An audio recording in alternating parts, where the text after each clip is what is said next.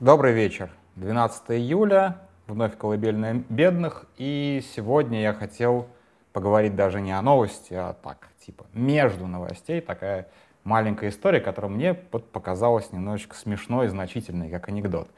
А сразу скажу, что это версия, что она может быть неправильной, но я вот обсудил в, с Кириллом Михайловым, который раньше был в CIT, он сказал, что она вполне правдоподобно, но по-прежнему остается версией, а не какой-то там правды истины. Итак, начнем с того, что сегодня а, Володин, спикер Госдумы, потребовал практически от Минобороны а, привести и, соответственно, продемонстрировать а, уничтоженную, захваченную тех, технику НАТО. А, на самом деле Минобороны давно это делает, и делает с большим удовольствием. У них еще во время, а, еще до а, полномасштабного вторжения у них был такой поезд победы, где продемонстрировалась техника, захваченная в Сирии.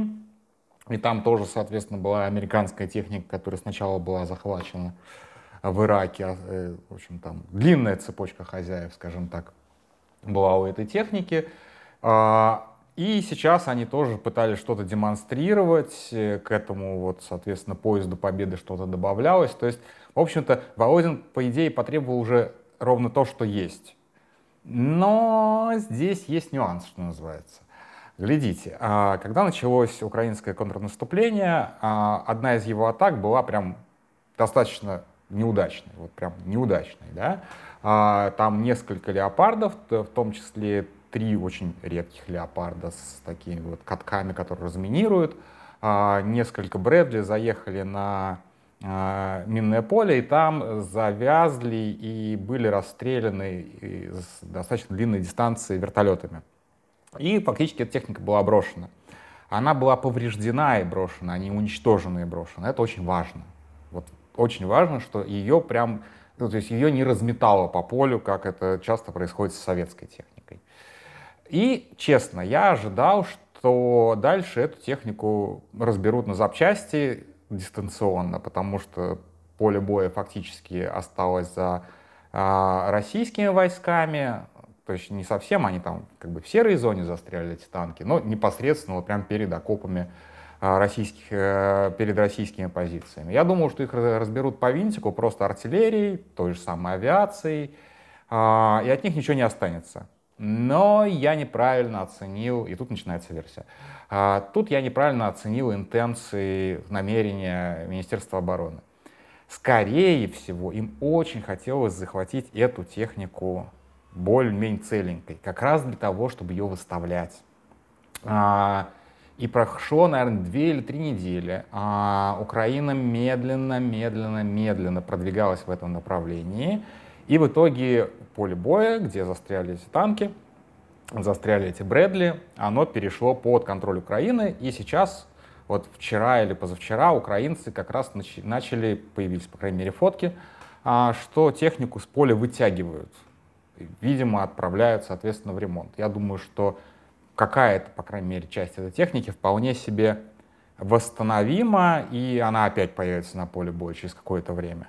А, в принципе, это происходит со многой техникой, даже вот если смотреть по Ориксу, я думаю, что там многие экземпляры появляются по несколько раз, если их вот реально не разметало, как это часто происходит с танками, которые швыряют свою башню вверх на 20-30 метров. Это уже, конечно, восстановить не, никак не, не получается.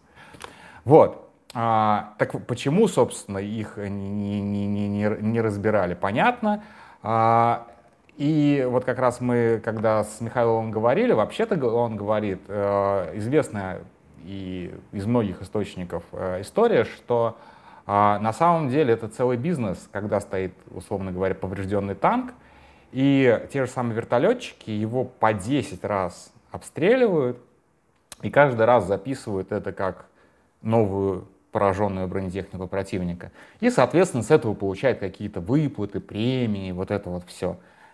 А тут, когда их вытаскивали с поля, было видно, что вот как они тогда встряли, с тех пор с ними ничего не изменилось. То есть вертолетчикам, несмотря на вот эту существующую практику, видимо, запретили даже целиться в ту сторону, чтобы, не дай бог, не покоцать дополнительно, не повредить эти машины. То есть буквально российская Минобороны спасала эти подбитые леопарды и, Брэдли от разрушения а, ну, своими же войсками, чтобы ну, видимо, как раз для того, чтобы сделать из этого какую-то большую агитационную историю. Вытащить их, привести в Москву, показать, вот это все, наша победа и так далее.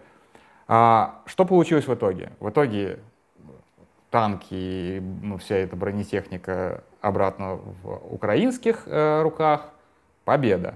А Минобороны получила десятки фоточек с разных ракурсов этих же самых танков. Вот так, вот так, вот так, вот так, вот так, вот так. Каждый раз, естественно, это демонстрировалось как тоже новая подбитая бронетехника.